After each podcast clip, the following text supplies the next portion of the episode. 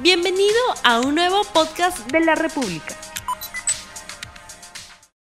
Muy buenos días amigos de la República, bienvenidos a RTV Economía en este día martes 23 de marzo del año 2021 y vamos con el programa. La Comisión de Economía del Congreso aprobó recientemente liberar nuevamente el dinero de las AFP. El objetivo de los congresistas es de dotar de recursos a los afiliados para hacer frente a la crisis por coronavirus. Pero de acuerdo con el dictamen, tanto quienes aportan como quienes están en situación de inactividad pueden retirar hasta cuatro unidades impositivas tributarias, es decir, el retiro puede ser hasta 17.600 soles. Si esta norma, si este dictamen se aprueba en el Congreso y si tiene la luz verde del Ejecutivo, los afiliados podrán pedir el retiro desde 90 días calendario después de su promulgación. El primer pago se realizará a los 30 días y podría ser de hasta una unidad impositiva tributaria, unos 4.400 soles. Cada 30 días se daría un nuevo desembolso por dicha cantidad. Y sobre estos temas, el día de hoy vamos a hablar con Jorge Carrillo Acosta, especialista en finanzas, profesor de Pacífico Business School, a quien justamente ya tenemos en la línea. Muy buenos días, profesor Jorge Carrillo. Buenos días, Rumi. Gracias por la invitación. Muchísimas gracias. Bienvenido nuevamente a RTV Economía. ¿En qué consiste, así en palabras sencillas, en qué consiste lo aprobado por la Comisión de Economía del Congreso? Mira, la Comisión de Economía del Congreso aprobó, bueno, una autógrafa de ley que básicamente consiste en dos medidas importantes. La primera es poder retirar hasta cuatro UITs, es decir, 17.600 soles para cualquier afiliado, no importa que estés trabajando, que estés desempleado, que hayas aportado hace poquito o hace mucho, no interesa. La única excepción son aquellas personas que, ya están calificadas para el régimen especial de jubilación anticipada. No, pero que ellos podrían retirar 95.5, pero salvo esa excepción, cualquier afiliado, ¿no? Parecido a lo que se hizo el año pasado, recuerda, con tres UIT. El año pasado también hubo un retiro pasivo de, hasta tres UIT.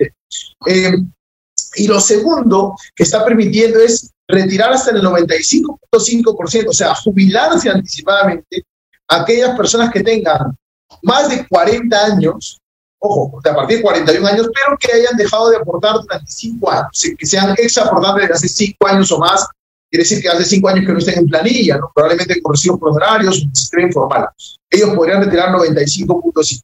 Esas son las dos propuestas, o, digamos, los dos planteamientos que, presenta esta, esta autógrafa de ley aprobada por la Comisión de Economía y Comercio. Profesor Carrillo, ¿y cree usted que el Congreso hace bien al liberar los fondos de las AFPs en este momento de pandemia? A ver, siempre va a ser eh, polémico, por decirlo menos, el tema del retiro de fondos de AFP. ¿no? En primer lugar, porque la gente puede vamos a ponerlo eh, gráficamente, la gente no le, no le gusta mucho las FP, no mucho las odian porque son entidades que cobran igual comisiones, se pierdan o se pierdan los fondos. Entonces, al ser las FP las, las empresas más antipáticas del Perú, cualquier medida que vaya en contra de ellas va a ser aplaudida, por un lado. Además, encima de eso, que te van a, ofrecer darte dinero hoy día, ¿no? cualquiera de nosotros prefiere plata hoy que más plata mañana, porque va a vivir el hoy. Entonces, siempre va a ser eh, algo que, la, masa crítica de personas va a querer, ¿no? Eh, con el argumento de que es mi plata, ¿no? Lo cual es válido y respetable, ¿no? La gente siempre dice es mi plata, pero hay que recordar para qué. No es mi plata para comprarme un televisor ni para irme de viaje, es mi plata para mi jubilación. Y entonces el sentido del fondo de pensiones es ese. Ahora, eso para empezar, ¿no? Hay que, no hay que perder el foco para qué sirve el fondo de pensiones. Uno. Dos, se entiende que por un momento extraordinario, por un momento particular como la pandemia, necesitas medidas extraordinarias. Y entre ellas es válido el retiro de los fondos de FP porque hay gente que no tiene, literalmente no tiene para comer. Y entonces tiene dinero ahí guardado para su jubilación, pero no sabe si puede sobrevivir el hoy. Entonces es totalmente lógico que se destinen una parte de esos fondos a ayudar a la gente que no tiene recursos. Sin embargo... Literalmente... Sí, continúe, profesor, continúe. Sin embargo, hay que tener en cuenta lo siguiente. Recuerda, que el año pasado, incluso hasta parte de este año, ya se han hecho varios retiros. O sea, ya el gobierno decretó el decreto de urgencia 034 y 038, donde se podía retirar hasta 2.000 soles, Y aparte salieron las, ley, las leyes 31017 y 31068, donde podías retirar en algún caso tres unités y en otros cuatro. O sea, hay personas que ya han retirado más de 30 mil soles de su fondo de pensión. Y ahí no viene lo sorprendente, ¿no? Se habla de que esta medida es para ayudar a la gente paliada por la crisis, pero ya hubo muchos retiros hasta por 30 mil soles. Entonces, ya no tiene mucho sentido echarle la culpa a la crisis económica para estos retiros. Salvo que la idea fue, sea, pues, ¿sabe qué? Perforamos el sistema de pensiones y que se quede la gente sin pensión y ya verá qué hace. No, pero, pues, pero que sinceren un poco la intención. Porque si la intención es paliar la crisis, ya hubo retiros hasta 30 mil soles. No digo que sean suficientes para algunos, pero tendría que focalizar en todo caso la medida. Básicamente era eso. Literalmente usted lo dijo con claridad, hay gente que no tiene ni para comer y efectivamente hay gente que además no tiene para comprar oxígeno, gente que no tiene para llenar oxígeno, gente que está de alguna manera buscando una cama de cuidados intensivos para sus familiares. Es un momento muy crítico, cuestionable. Para la Asociación de AFPs, lo que el Congreso hace es destruir el sistema de pensiones. Los anteriores retiros de fondos de pensiones de los que usted habló, efectivamente, ¿destruyeron el sistema previsional? Yo no le llamaría destruirlo, ¿sí? A ver, hay dos efectos cuando uno hace un retiro de estos, El primero es que de alguna forma afecta a los fondos actuales, ¿no? O sea, las AFP van a tener que salir a vender los títulos, las inversiones, y eso hace que los precios bajen, entonces la rentabilidad cae un poco. Pero ese es el mal menor. Yo creo que eso eh, se puede controlar, de hecho las AFP han podido manejar el tema, así que no hay, no hay, creo yo, un tema tan crítico. Eso no me preocupa tanto. El problema es eh, el, que retirar hoy significa tener menos pensión mañana. El problema tiene que ver básicamente con el futuro de la gente. ¿no? El, que yo le quite dinero a mi, a mi futuro jubilado, ¿no? al yo jubilado, hace que finalmente me quede sin pensión o en algún caso con cero pensión. Yo no sé si destruir el sistema de pensiones, pero sí, digamos, perforarlo, ¿no? Porque, eh, mira, hay más o menos dos millones de personas, según se estima, que ya más de dos millones de personas que tienen cero en su fondo de pensión, de casi ocho millones de afiliados.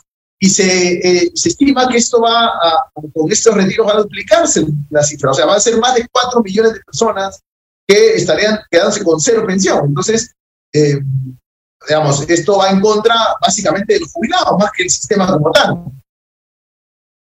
Profesor Carrillo, ¿usted tiene fondos en la FP o está en la ONP? No, yo aporto desde el año 2001 o 2002, si no me equivoco, empecé a trabajar, eh, aporto a la FP, estoy en una FP, eh, no he, podido retirar muchas veces dinero y o sea, el año pasado, o sea, hipotecario. Significa, significa, significa que usted ha retirado dinero de su fondo previsional. ¿Y, qué hizo con su fondo, si es que se puede saber? Porque hay que hacer un uso inteligente de este dinero en este momento. Porque si tienes, digamos, una posibilidad de retirar dinero de tu AFP y te compras un televisor, te compras una motocicleta o te compras X cosas que realmente no van a servir para atender en la pandemia, de alguna manera estás utilizando muy mal ese recurso que debería servirte para tu jubilación, para el momento cuando ya te retires de la actividad laboral. ¿Qué es lo más recomendable para los usuarios? Sí, mira, solo para precisar, en mi caso, yo aporto a la FP de hace varios años, pero no he hecho un solo retiro. Todavía no he, bueno, hasta ahora no he tenido la necesidad económica de retirar nada, y gracias a Dios, eh, y, pensando además que ese dinero para el futuro. Pero a ver, si, yo, yo, si alguien ya tomó la decisión de retirar, por la razón que fuese, la cual es totalmente respetable también, lo ideal es, bueno, dependiendo de la situación, ¿no? Si no tengo para comer, como bien decías, utilizarlo para el gasto de forma racional, ¿no? Procurar, pues, este, cuidar cada sol que tengo para utilizarlo de manera eficiente. Eso por un lado. Lo segundo es, si, si, si ya tengo suficiente, una, una estabilidad económica más o menos razonable, pero me endeudé por la pandemia, ¿sí? Recuerda que mucha gente se quedó en su pensión perfecta o se quedó simplemente sin trabajo, ¿no? Eh, y, y, y, se quedó sin vender en su negocio. Entonces, si, si acumuló muchas deudas el año pasado, lo ideal es usar ese dinero para matar las deudas caras y las más caras suelen ser las de tarjeta de crédito. Entonces, habría que empezar por ahí, sobre todo la disposición efectiva de tarjeta, ¿no? Y en tercer lugar, si no tengo problemas económicos para vivir, para vivir en el día a día, si no tengo deudas fuertes y caras que pagar, ya la, la, en tercer lugar sería invertirlo, ¿no? pensar en el largo plazo. Recuerda, repito, que ese dinero es, es, como que el Jorge joven le quita plata al Jorge jubilado. ¿no? Entonces, si le quita plata hoy día, eh, que la invierta para que el joven jubilado tenga una mejor vida cuando llegue a 70 años. Entonces, la idea es siempre pensar en el largo plazo. Ahí puedes hacer, hay gente que, con esa plata podría pues, eh, meter un depósito a plazo, podría invertir en fondos mutuos, podría invertir en AFP de forma voluntaria, o podría eh, comprar un inmueble o terminar de iniciar con un inmueble. Válido, son cosas de largo plazo. Lo menos recomendable siempre será usarla para el gasto corriente. O sea, viaje, Así es. Eso no es lo recomendable porque no es dinero para el gasto, es dinero para tu jubilación. Se entiende si no tienes para comer, se entiende si estás reventado por las deudas. Pero si no es tu escenario, pues no, no, no tengamos esa. O sea, ¿Y qué? Y, profesor Carriba Costa, ¿y qué va a pasar con esos cuatro millones de peruanos que usted ha señalado que ya uh, en, este momento tendrían cero de capitalización individual en sus cuentas? se va a generar un serio problema a futuro. ¿De dónde van a conseguir el dinero para tener una pensión? Obviamente el Estado va a tener nuevamente que apoyarlo, subvencionar una pensión. ¿Qué hacer en este caso? Eso es lo preocupante, porque mira, mucha gente, eh, yo entiendo que quiere retirar el dinero, el congresista pues hace caso también al clamor popular y poner pedir retiro, pero hasta ahora no he visto ningún proyecto ni ninguna ley que dé, que dé una solución a los jubilados que hoy día se van a quedar con los próximos jubilados que se van a quedar con cerca de la pensión. O sea, no hay ninguna salida. Es más, en paralelo, que eso es lo paradójico, okay. el Congreso está trabajando en una reforma del sistema de pensiones. Entonces, ¿cómo se este... el Congreso Este, profesor, profesor Carrillo, algo está pasando con su audio. Le pido por favor, de repente puede elevar su, su, su, su, micrófono, algo está pasando con su audio, por favor, es un asunto técnico. Esperemos que esto se pueda restablecer de inmediato. Estamos hablando sobre el sistema privado de pensiones y sobre esta posibilidad que está abriendo la Comisión de Economía del Congreso, que debe verse en el Pleno también un proyecto que permite el retiro de cierta cantidad de los fondos privados de pensiones.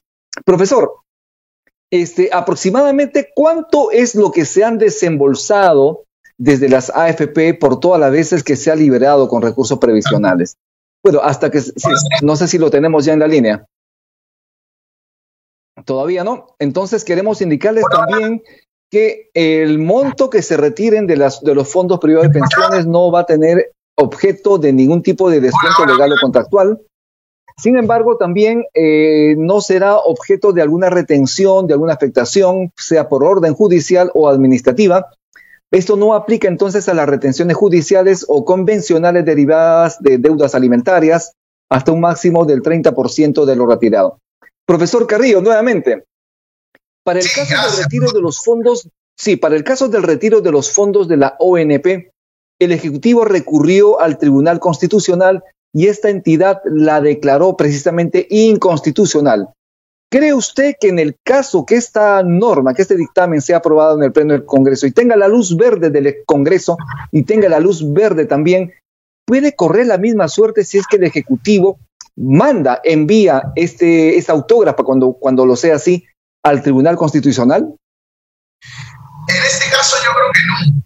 ¿Por qué? Porque no se están tocando fondos públicos. En este caso se está tocando el dinero de los afiliados. ¿no? El ONP indicaba un fuerte gasto público y dado el Congreso no tiene iniciativa de gasto, entonces el tribunal la declara inconstitucional. Pero en este caso no se está tocando solo el Estado. Claro, ahorita ¿no? En el futuro vamos a tener que, que, que probablemente hacer un mayor gasto para los jubilados que no van a tener pensión. Pero por lo menos en el Así es. sistema de. Entonces no sería inconstitucional Profesor. en este caso. Profesor, eh, vamos a mostrar ya de inmediato en pantalla la pregunta del día y la respuesta del público. La pregunta es, ¿debe permitirse el retiro de los fondos de las AFP? Sí, 88%, no 12%. Con su comentario estaríamos finalizando la entrevista. Yo le agradezco muchísimo por su participación en RTV Economía. Bueno, gracias por la invitación a ustedes la, la, idea es que, bueno, si ya la mayoría está de acuerdo con los retiros y desea retirarlo, no se olviden, por favor, de siempre pensar en el largo plazo, el dinero inteligentemente. Hoy día estamos pasando por una economía de guerra, una economía de emergencia y hay que cuidar cada sol. Entonces, si yo decido retirar, hay que saber racionalizar ese dinero lo máximo. Bien, muchísimas gracias. Estuvimos entonces con Jorge Carrillo Acosta, especialista en finanzas, profesor de Pacífico Business School, quien estuvo nuevamente con mucha gentileza aquí en RTV Economía del Diario La República. Muchísimas gracias por su atención. Tupananchis Kama, Kuna, Panaikuna. No olvides suscribirte para que sigas escuchando más episodios de este podcast.